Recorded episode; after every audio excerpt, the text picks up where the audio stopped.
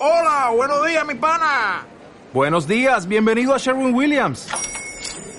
¡Ey! ¿Qué onda, compadre? ¿Qué onda? Ya tengo lista la pintura que ordenaste en el ProPlus app. Con más de 6.000 representantes en nuestras tiendas listos para atenderte en tu idioma y beneficios para contratistas que encontrarás en aliadopro.com. En Sherwin Williams somos el aliado del PRO. El boxeo le ha entregado 44 títulos mundiales y 5 medallas olímpicas a Colombia. Gabriel García Márquez llegó a considerar a Pambelé el hombre más importante del país y la pasión por este deporte era masiva, pero todo parece haber quedado en el pasado. ¿Qué pasó con el boxeo colombiano? Soy Alejandro Pino Calat y esto es Historias Secretas.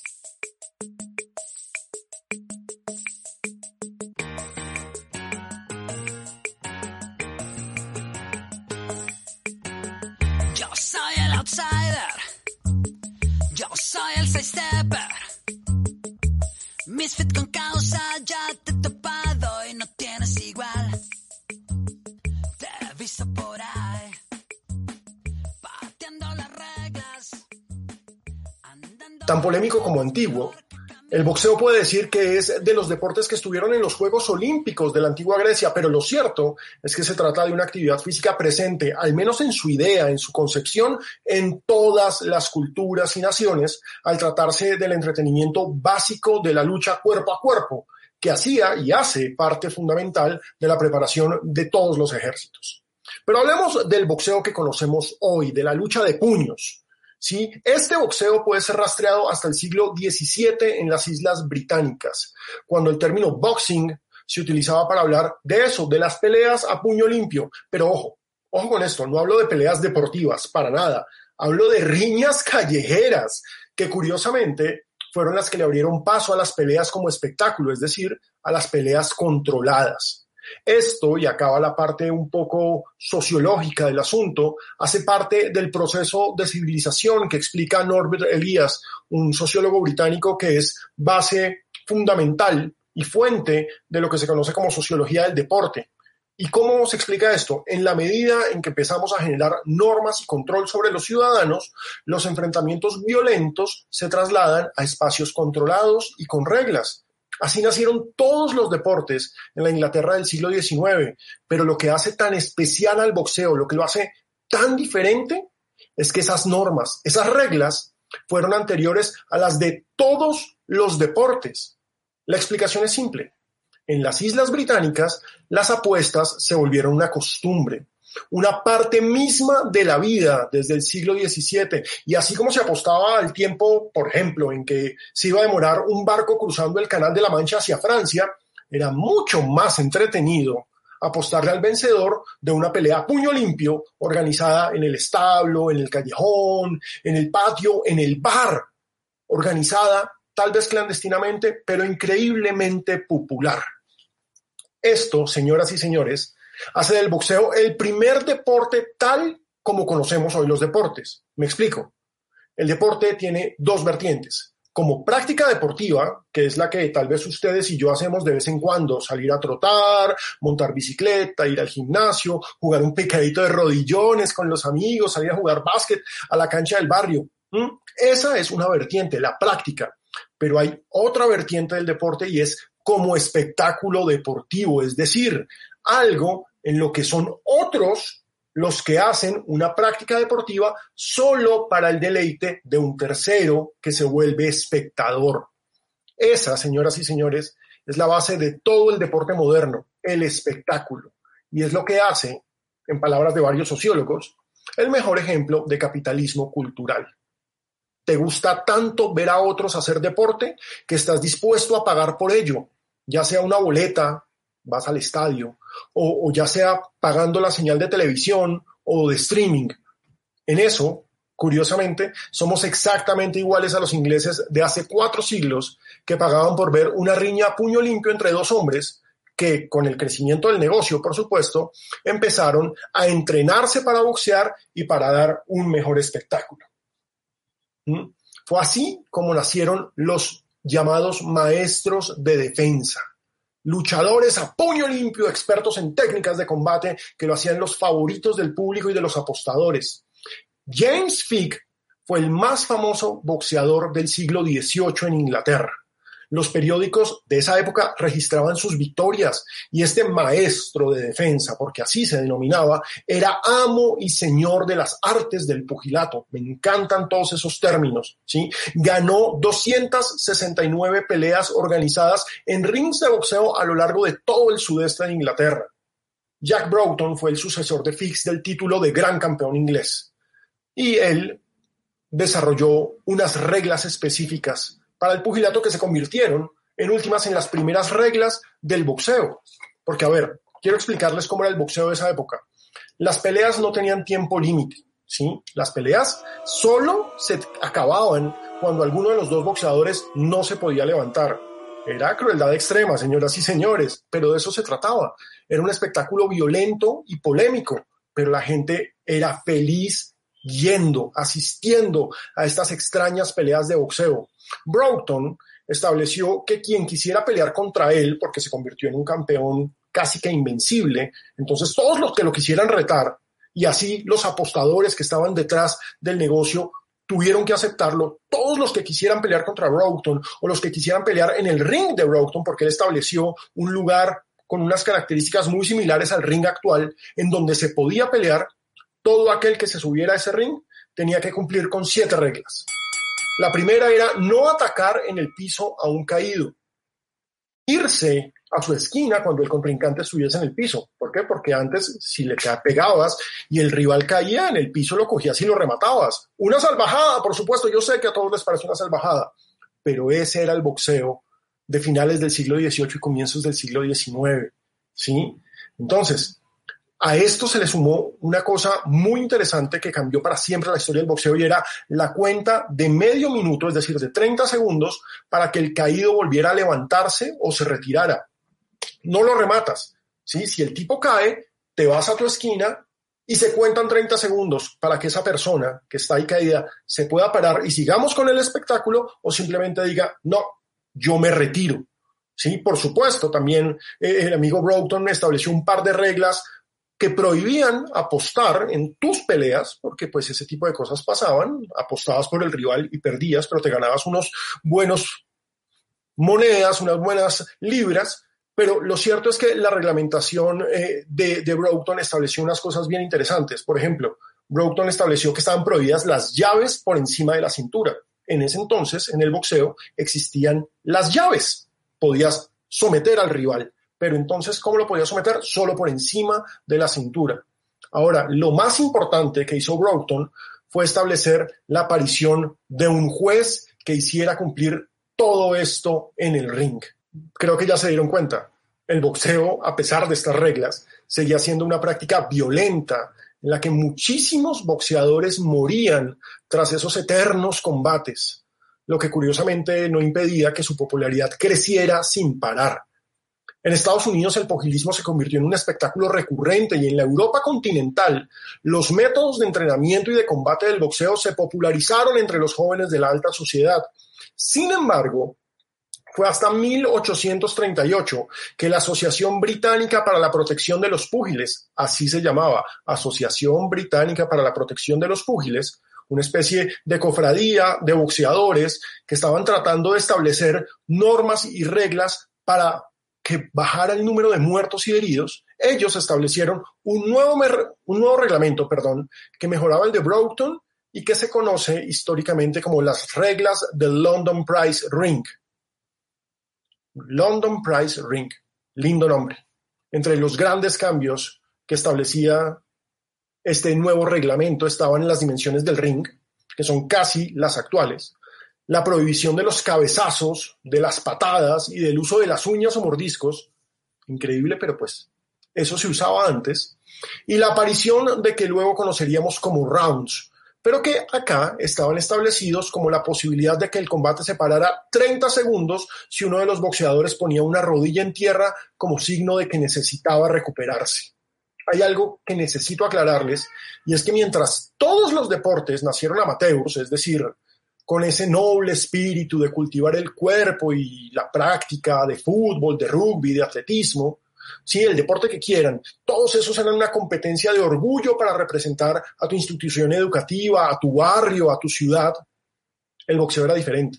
El boxeo desde el comienzo fue profesional, es decir, desde el comienzo se practicó por dinero y como espectáculo. Por eso las reglas incluso tenían la palabra premio, London Prize Ring, en su descripción. Nadie se iba a subir a un ring a someterse a ese suplicio, a someterse a que le rompieran la mula, perdónenme, literalmente, si no era por plata. Nadie lo iba a hacer. Punto. Ese boxeo a puño limpio que enamoró a los aficionados de los países anglosajones fue el que llegó a Colombia a fines del siglo XIX. Y acá comenzamos realmente nuestra historia.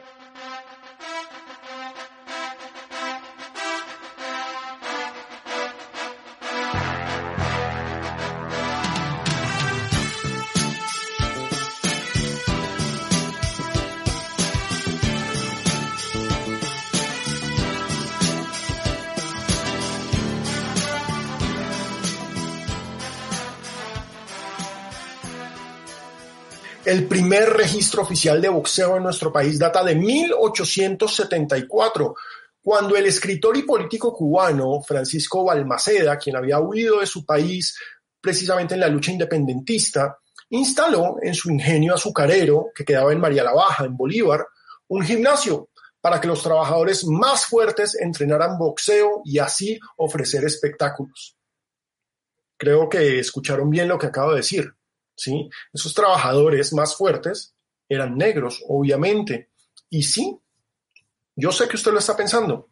Todo suena supremamente racista y lo era, porque de lo que hablamos es de la primera organización de peleas de antiguos esclavos como entrenamiento para los hacendados cartageneros.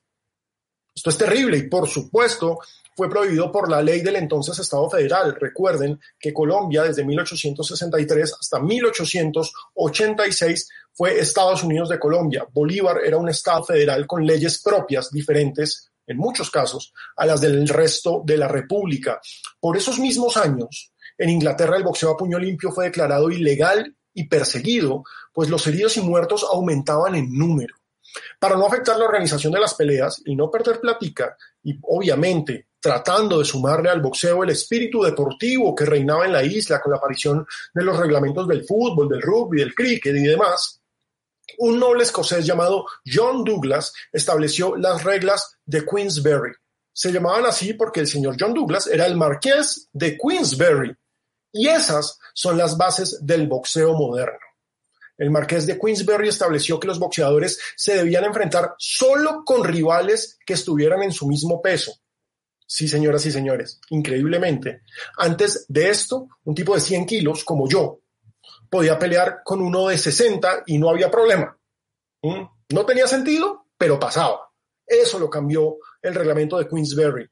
También estableció que los boxeadores debían usar guantes para minimizar el daño de los golpes, que los asaltos debían durar tres minutos con un minuto de descanso entre ellos. Por fin asaltos, por fin no es, hey, necesito tiempo. No, asaltos por reglamento. Además, se estableció la cuenta de 10 segundos al boxeador caído, que es la base fundamental de todo el boxeo. Se le cuenta hasta 10. Si cuando llega la cuenta 10 usted no se puede parar, perdió la pelea por nocaut. Aparte de eso, se prohibió beber, porque pues muchos llegaban absolutamente borrachos o al menos con unas buenas cargas de brandy o de whisky a las peleas, se prohibió empujar y se prohibió totalmente los ganchos, abrazar al contrincante. Si ustedes lo piensan, en el boxeo actual, esa es una de las normas básicas. Cuando estás en el engagement, cuando estás conectando y el rival te agarra porque está muy cansado, llega siempre el juez a separarlos. Porque eso está prohibido y está prohibido, como se fijan, desde finales del siglo XIX. John Sullivan, que era el campeón estadounidense a puño limpio, acogió este nuevo reglamento y con guantes se convirtió en el primer campeón mundial de peso pesado. Recuerden, se establecieron los pesos. ¿Cómo fue esto? La prensa, tanto en Inglaterra como en Estados Unidos, dijo, no, John Sullivan es el mejor, John Sullivan le ha ganado a todos y por eso es el campeón mundial. Algo absolutamente arbitrario, pero así pasó. Sin embargo, Sullivan perdería con Jim Corbett en 1892 en la que fue la llamada pelea del siglo, un título que ya sabemos es absolutamente recurrente cada vez que se necesita vender boletas o suscripciones al pay-per-view de una gran, gran pelea. Se viene la pelea del siglo. Ahora, con las reglas del Marqués de Queensberry, el boxeo se popularizó.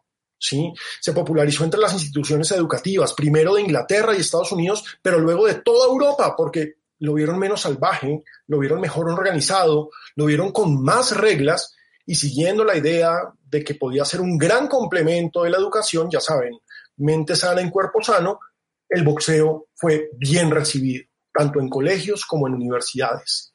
¿sí? Y fue en ese momento cuando el boxeo ya era una sensación en todo el hemisferio norte y cuando desde Inglaterra y Estados Unidos regresaban a Colombia jóvenes estudiantes maravillados por esa novedad que eran los deportes colegiales y universitarios, que podemos hablar oficialmente de la llegada del boxeo a nuestro país.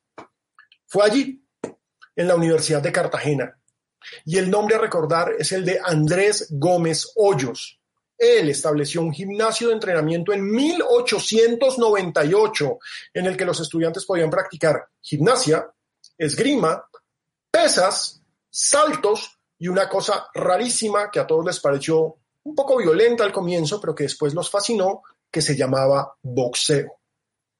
Gómez Hoyos había estudiado en Londres, como era la costumbre de los jóvenes de familias pudientes de nuestro país, finalizando el siglo XIX y comenzando el siglo XX, y estaba convencido de que el más noble de los deportes era el boxeo, pues en él la ciencia, es decir, la técnica y el entrenamiento, que también es ciencia porque es la perfección, el perfeccionamiento de esa máquina llamada cuerpo, podían doblegar la fuerza bruta. Por eso, en 1908, cuando ya gracias a leyes de la República se había instituido la educación física en todos los colegios y, e instituciones de educación básica en Colombia.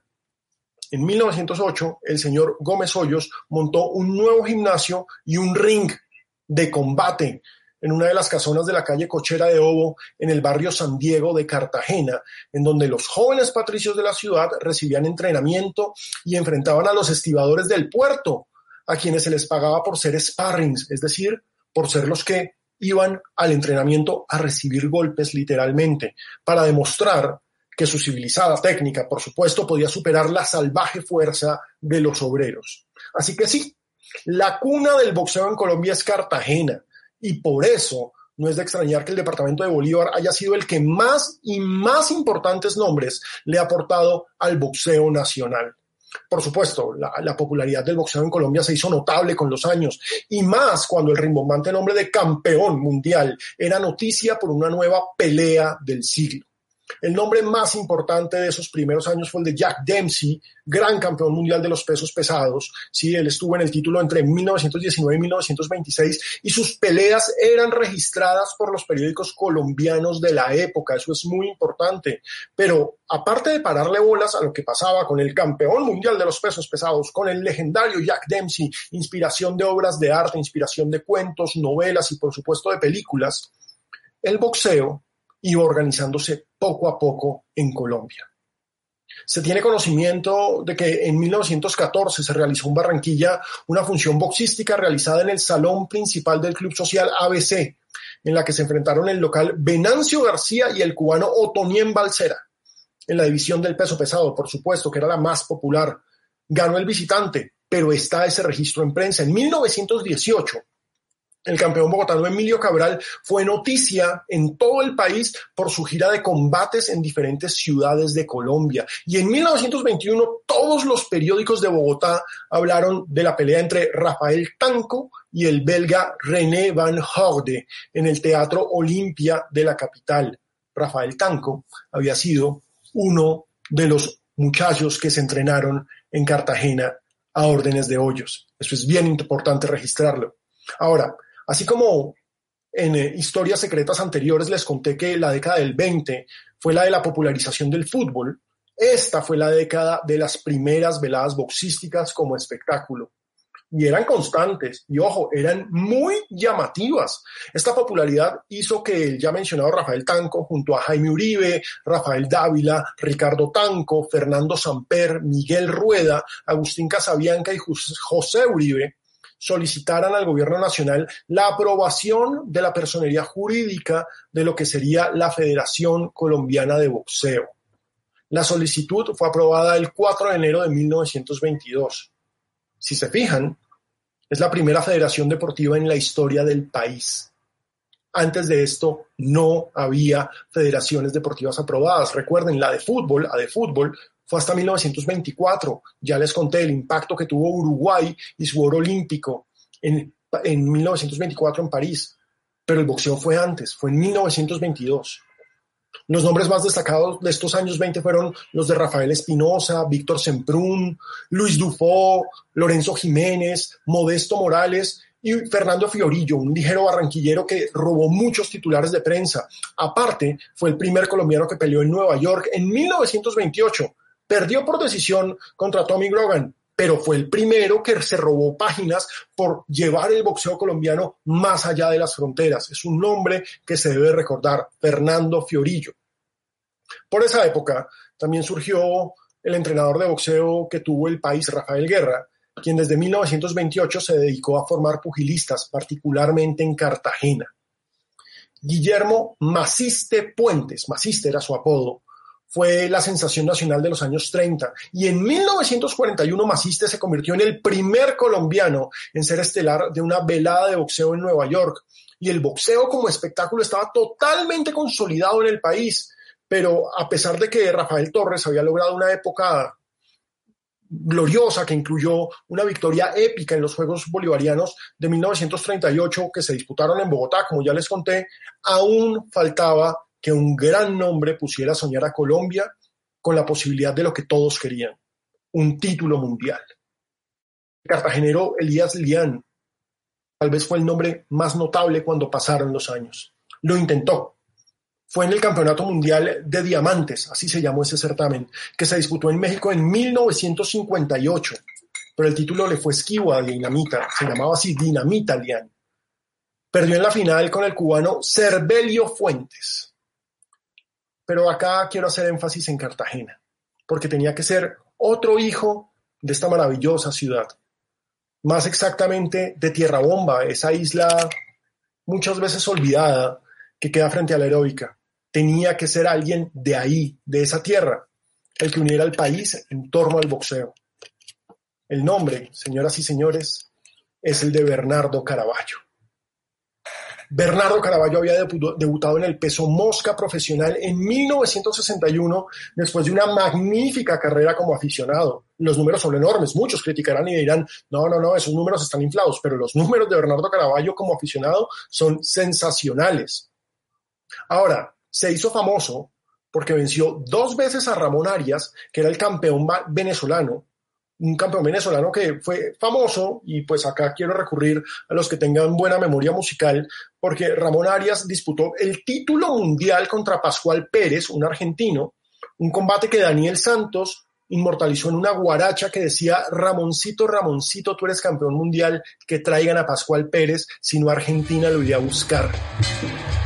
Suena la campana y continúa esta maravillosa contienda por el Campeonato Mundial de los Pesos Mosca. De la Argentina, el actual campeón Pascual Pérez, un gran campeón. De Venezuela, el retador número uno al título, Ramoncito Arias. Ambos boxeadores se enfrentan en el centro de ring. Cada uno estudiando los adversarios para el golpe decisivo. Ramoncito castiga al campeón con un gancho de izquierda y el campeón riposta con un gancho similar. Vuelve Ramoncito a castigar al campeón, esta vez con un gancho de izquierda a la cara. Y un Así era el boxeo popular, masivo, musical. Era maravilloso lo que pasaba a finales de los 50 y comienzos de los 60 con el boxeo. Ahora, esas dos victorias sobre Arias hicieron de Caraballo, que apenas tenía 19 añitos, un fenómeno nacional. ¿Por qué? Porque con esas dos victorias fue incluido en el ranking de peleadores profesionales de Estados Unidos como aspirante a pelear por el título mundial. Por fin, señoras y señores, era posible eso, un título mundial y a los 23 años Caraballo retó al campeón de peso gallo, al campeón mundial de peso gallo, Eder Joffre, un brasileño, y lo retó por la corona. La fecha es histórica. 27 de noviembre de 1964. 1964, na cidade de Bogotá. primeiro round, os dois votarão, será todo ele revestido de características de estudo. Aparecia Caravaggio de uma maneira bastante... en un estadio Nemesio Camacho del Campín a reventar por primera vez por algo que no fuera fútbol, ciclismo o política. El brasileño, mucho más experimentado, envió a la lona Caraballo en el séptimo asalto, para estupor del país, por supuesto, y Caraballo perdió el título, sí, pero la semilla ya estaba sembrada. Por un lado, la afición colombiana entendió que si quería un título mundial en algún deporte, el boxeo podía ser el mejor camino. Y por el otro, gracias a Caraballo, los empresarios internacionales del boxeo se dieron cuenta de que Colombia era una cuna de fajadores que debía ser atendida. Los 60 fue la década de Caraballo, de Dinamita Lian, de Antonio Mochila Herrera, tres bolivarenses sensacionales que pelearon títulos e hicieron soñar al país.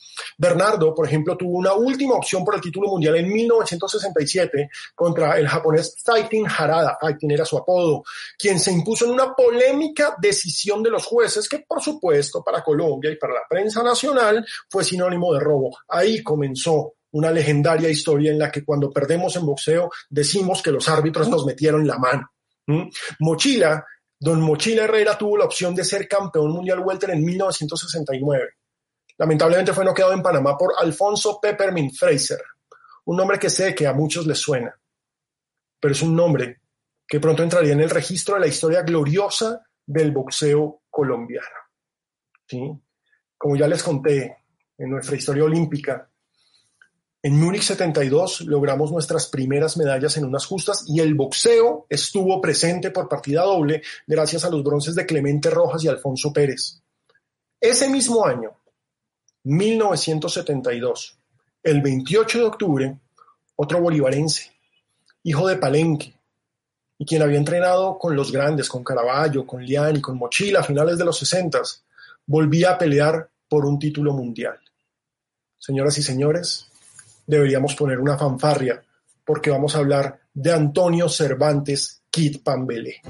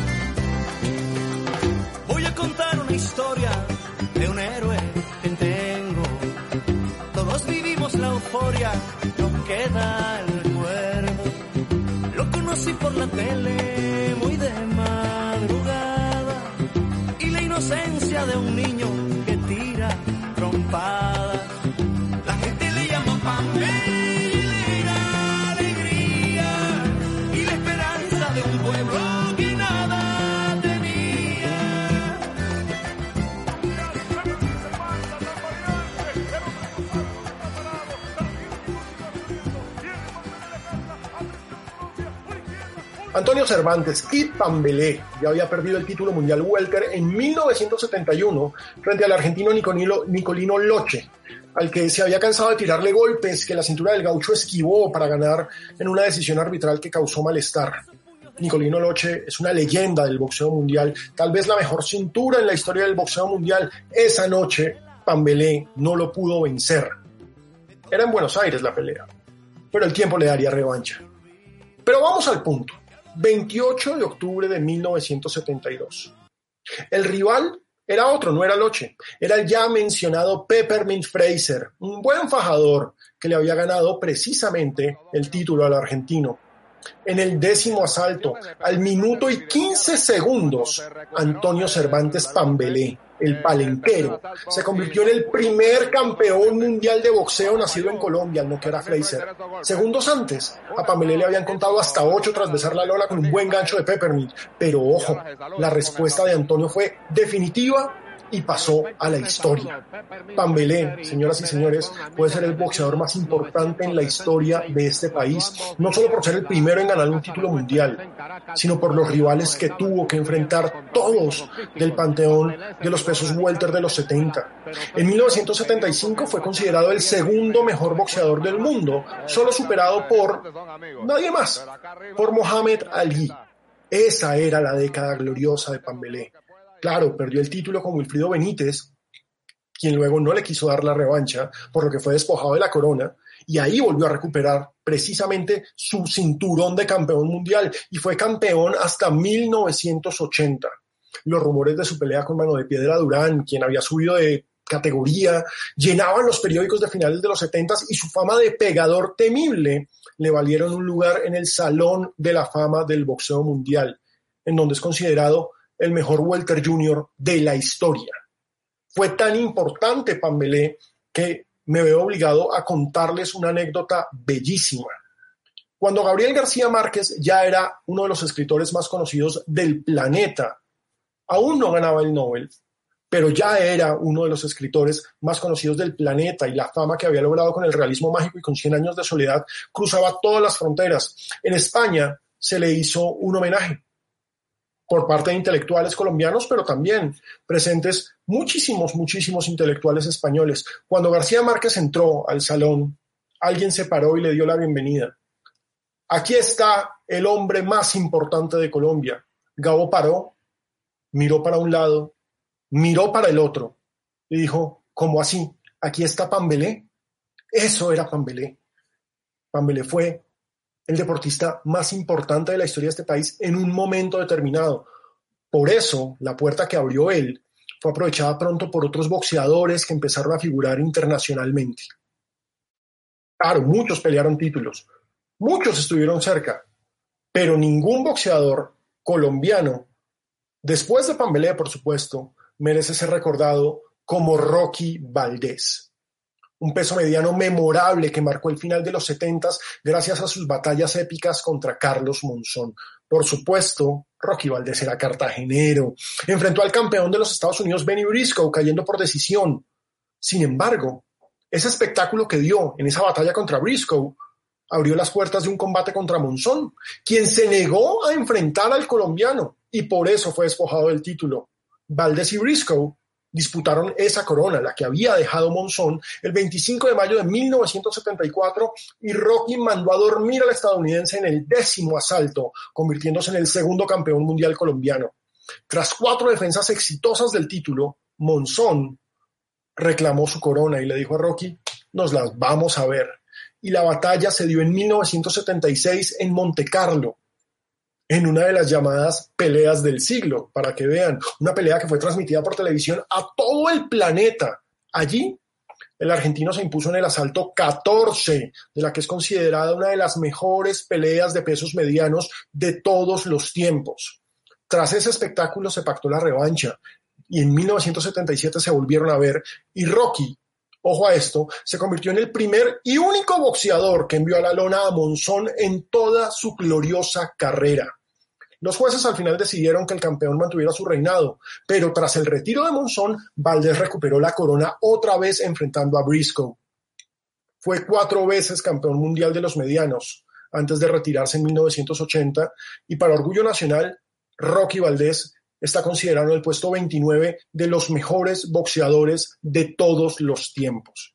Estamos hablando de leyendas, estamos hablando de épica, y para terminar esa década gloriosa que fueron los 70, el también palenquero Ricardo Cardona logró el título mundial Super Gallo venciendo en Corea a Hong Soo Wan en 1978 y defendiendo esta corona exitosamente en cinco oportunidades antes de perder con el estadounidense Leo Randolph en 1980. Los 70, señoras y señores, marcaron una era para el boxeo con títulos mundiales y medallas olímpicas, pero los 80 esa década de los ochentas sería la de la consolidación de este deporte como parte de la identidad nacional. La década comenzó muy bien. En 1981, Miguel Máscara Maturana se convirtió en el primer colombiano campeón del mundo aficionado. Lo logró el 18 de noviembre en la segunda Copa del Mundo disputada en Montreal, Canadá. En 1982, Prudencio Cardona, que era el hermano menor de Ricardo, noqueó a Antonio Avelar en el primer round de una pelea por el título mundial Mosca. Bah, tremendo, monstruo, lo noqueó en el primer round, pero extrañamente perdió su corona en su primera defensa frente al mexicano El Chato Freddy Castillo. Ahora, antes de seguir con la lista de campeones y contarles de mis ídolos de infancia ochentera, creo que es necesario explicar una de las razones por la que el boxeo perdió impulso y vigencia precisamente desde los ochentas. Como les conté, esto de campeón mundial de boxeo en un comienzo fue un título dado más por orgullo, por prensa y por una serie de victorias frente a grandes rivales que por una organización en sí del boxeo. Pero viendo el crecimiento desbordado del deporte como negocio, en 1921 en Estados Unidos aparece la Asociación Nacional del Boxeo, NBA, curiosamente, por sus siglas en inglés. Esta NBA del boxeo, insisto, creó un ranking para definir quién debía pelear con quién y sobre todo para la organización lucrativa de las peleas. Esa Asociación Nacional de Boxeo se convirtió en 1962 en la AMB, la Asociación Mundial del Boxeo, acaparando el negocio del boxeo profesional y entregándole el título mundial en diferentes categorías. El CMB, Consejo Mundial de Boxeo, aparece en 1963 como respuesta a la AMB y tratando de unificar las diferentes organizaciones pequeñas que siguieron al nacimiento de la Asociación Mundial del Boxeo. Porque es que si ellos iban a organizar, muchos otros trataron de organizarse como pequeñas islas. El CMB, el Consejo Mundial de Boxeo, trató de organizarlos a todos y entonces tenemos dos asociaciones. Es muy curioso, ¿sí? Por negocio, obviamente, se dieron las grandes peleas de unificación de los títulos en los 60s y los 70s. Me explico. Podía haber un campeón mundial AMB, nuestro Pambelé fue campeón mundial AMB, y había otro campeón mundial en ese mismo peso, en esa misma categoría, en la CMB. En el caso de Pambelé era el español Perico Fernández. Sí, lo era campeón simultáneo, pero nunca se enfrentaron. Nunca se enfrentaron, pero sí había unificaciones de título, especialmente en los pesados, en donde Ali fue campeón mundial AMB, campeón mundial CMB por eso la unificación, por eso esas peleas se consideraban una vez más la pelea del siglo. ¿sí? Ahora, las cosas se complicaron cuando en 1983 nació la FIB, la Federación Internacional de Boxeo. Es decir, ya no solamente había dos campeones mundiales por peso, sino tres.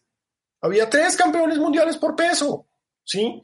¿Cómo ibas a hacer una unificación de un título con tres campeones mundiales? ¿Cómo ibas a mostrar quién era mejor? Para colmo de males, en 1988, en Puerto Rico, nació la OMB, la Organización Mundial de Boxeo, como una decisión, estos se separaron de la AMB. ¿Esto qué implica? Que, que en una misma categoría puede haber cuatro campeones mundiales. Claro, esto tiene solamente una explicación. Quiero que lo entiendan. Por ejemplo, sé que el deporte más popular es el fútbol. El fútbol está organizado por la FIFA. Imagínense que hubiese cuatro FIFAs, ¿sí? Que el campeón mundial de la FIFA fuera Francia, como pasó en el mundial pasado, pero hay otra que es la Federación Mundial de Fútbol, entonces es la FMF y su campeón mundial es Rusia y el otro, o sea, ¿quién es el verdadero campeón mundial? ¿Sí? Pero para el boxeo esto tenía muchísimo sentido. Tenía muchísimo sentido separar y dividir porque el negocio que representó el boxeo después de ese maravilloso boom de los 70 que puede ser la década más gloriosa del boxeo mundial, implicó derechos de televisión. Es decir, plata, señores. Pagar para ver las peleas por televisión se convirtió en el eje fundamental del boxeo. El pay-per-view nace en Estados Unidos para ver peleas de boxeo, así, así de simple. Y la publicidad convirtió a las peleas en territorios con unas bolsas enormes de dinero para los contrincantes. Básicamente no importaba si el boxeador era campeón o no, lo que importaba es que fuera popular, que fuera carismático, que fuera famoso, que la gente lo quisiera o que lo odiara. Por supuesto, este ejemplo lo puso Mohamed Ali en los 70 el más grande de todos los tiempos, así de simple. Gracias a Ali, los boxeadores se dieron cuenta de que no se trataba solo de pelear bien y ganar. Había que tener personalidad y enamorar al pueblo para que se ofrecieran más peleas, con más bolsa, con más derechos de televisión. Ahí es cuando hay que hablar del maestro de la simpatía del boxeo colombiano e ídolo personal de quien les habla y yo se los acepto sin vergüenza. Miguel Happy Lora.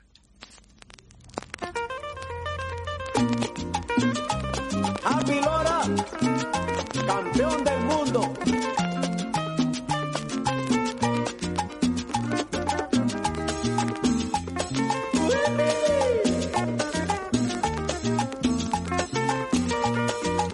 La noche de la pelea,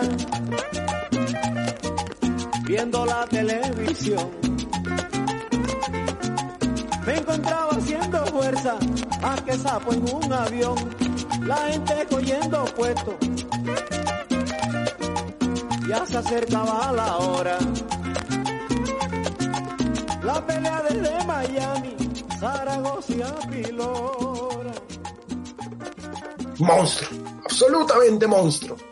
Happy destronó al mexicano Daniel Zaragoza, ¿sí?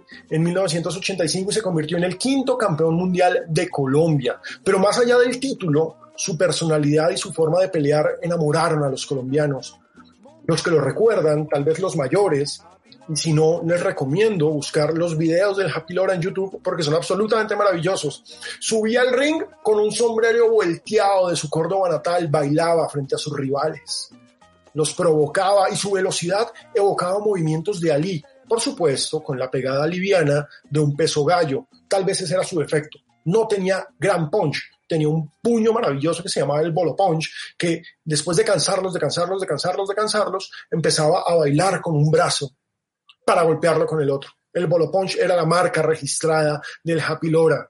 El Happy defendió con éxito su corona siete veces durante tres años, hasta que en 1988 Raúl El Pérez lo derretó por decisión unánime. Pero en ese tiempo, y ojo, es la misma época gloriosa del ciclismo con Fabio Parra, con Lucho Herrera, es la época del espectacular fútbol amparado por el narcotráfico en el torneo local. En ese mismo momento, Happy Lora marcó una era y se convirtió en ídolo nacional su marca personal, el sombrero volteado, convirtió a este implemento en un símbolo de Colombia muchísimos años antes de que se popularizara su uso en el interior del país y el espectáculo que daba el Happy hizo que el mercado de las cuatro asociaciones del boxeo mundial le apostara a más y más colombianos. Porque tras el título del Happy vino el de Fidel Baza en el peso mosca, también en 1985. Era la antítesis del Lora todo con Baza era sufrimiento y dolor. Sus peleas eran un derroche de drama y sangre que hacían que el país se quedara pegado al televisor esperando lo peor.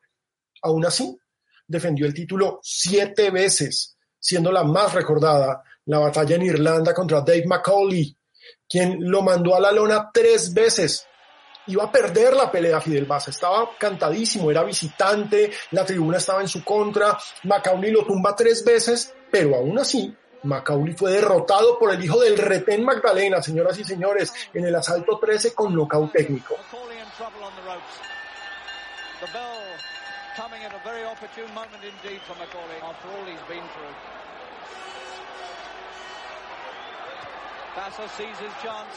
Oh, he's gone. McCauley's going. Oh, isn't that sad? He's over, and I think he's out.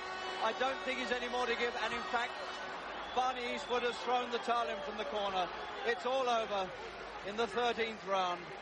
And the desperately sad sight of McCauley, who so nearly tonight. Un monstruo, Fidel Baza. Un monstruo sensacional. Ahora, quiero que entiendan esto. Y sobre todo para los más jóvenes. Era tal la popularidad del boxeo en 1985 que en 1986 se lanza una telenovela llamada Gallito Ramírez, protagonizada por un muy joven Carlos Vives, junto a la ex reina Margarita Rosa de Francisco, y por supuesto la novela estaba inspirada en el cuento El Flecha de David Sánchez Juliado, pero la novela buscaba mostrar el dramatismo del boxeo con tintes románticos. Tanto así, pues que Gallito y la niña Mencha terminaron casándose en la vida real, como todos sabemos.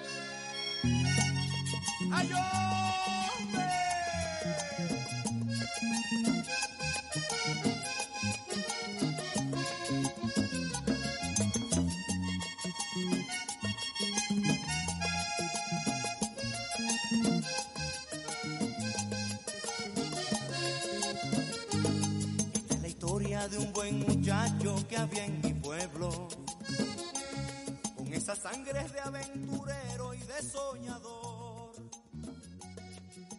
Ahora, hablamos de boxeo, porque el impacto del boxeo en los ochentas era enorme. A pesar de las cuatro divisiones, de las cuatro federaciones, se empezaron a multiplicar los títulos. Precisamente por eso. Pero a pesar de eso, en un comienzo, seguía siendo muy popular. Sugar Baby Rojas fue el siguiente campeón mundial colombiano. Fue en 1987. Su reinado duraría menos de un año, pero en ese 1987 tuvimos tres campeones mundiales simultáneos, porque estaba en Sugar, es decir, el Baby Rojas, estaba Baza y estaba el Happy Lora. Tres campeones mundiales simultáneos. Era increíble. Ahora, vale recordar, por supuesto, y aquí hay que hablar de esto, el bronce olímpico de Eliezer Julio en Seúl 88.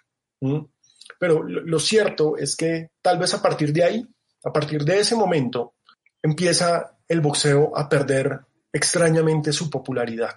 ¿sí? Claro, insisto, la lista de campeones se multiplica gracias al número de asociaciones.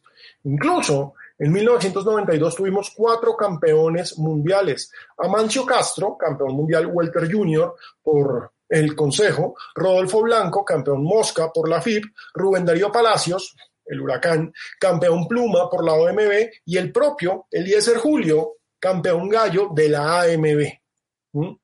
Ahora, voy a hacer un salto porque la lista de campeones crece y teníamos campeones y campeones y campeones, pero ninguno enamoraba, ninguno generaba el respeto de Pambelé, la idolatría de Rocky Valdés, el fanatismo de Happy y Baza. Pero sumábamos y sumábamos títulos. Incluso el 2009, de 2009 a 2010, puede haber sido el mejor año en cuanto a títulos. ¿sí? Pero pocos nombres, y se los voy a leer, pocos nombres de la lista los tienen ustedes presentes. Miren, Juan Urango, campeón mundial Welter Junior de la FIB. Johnny Pérez, campeón gallo de la FIB. Lica Ramos, campeón superpluma AMB. Lo interesante de ese 2009 del 2009 al 2010, insisto, es que tenemos seis campeones al mismo tiempo, pero tres de ellas son mujeres. Cecilia Breckhaus, campeona welter femenino de la AMB y de la CMB. Lely Luz Flores, gran campeona, superligero femenino CMB. Y Daris Pardo, campeona ligera CMB. Hago el salto a estas fechas, insisto, porque el boxeo femenino se convirtió en una nueva fuente de títulos y oportunidades de vida. E incluso una de nuestras más recientes medallas olímpicas se la debemos a Ingrid Valencia, bronce en 2016. Pero lo cierto es que a pesar de esta sumatoria de títulos, porque insisto, el deporte que más títulos mundiales le ha entregado al país es el boxeo con 44 coronas en todas las categorías, más las cinco medallas olímpicas hay que contar también, sí, a Juergen Martínez en estas medallas. Mini Mosca en Río 2016 logró una plata tremenda. Pero a pesar de esta cantidad de títulos mundiales, y yo sé que ustedes van a decir, no, el patinaje tiene más títulos mundiales, pero el patinaje no es olímpico y el patinaje lamentablemente somos potencia mundial, pero en el orden internacional de los deportes está en un segundo nivel, el boxeo no.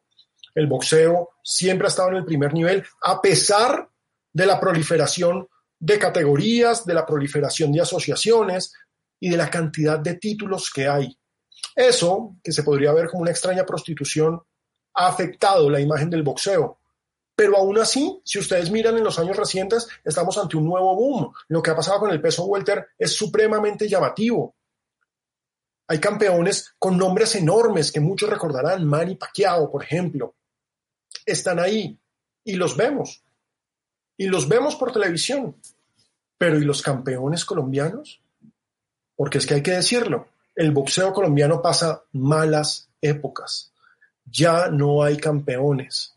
Se ha perdido el interés nacional por una actividad maravillosa en la que los recursos públicos son muy pocos y el apoyo privado es mínimo.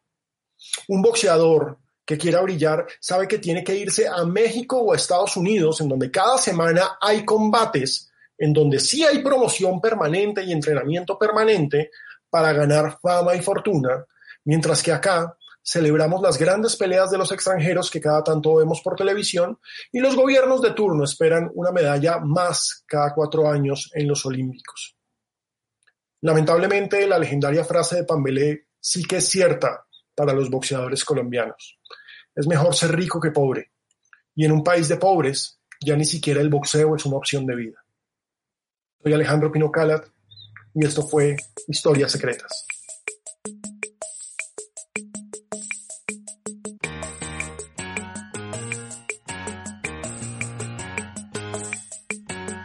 Yo soy el outsider.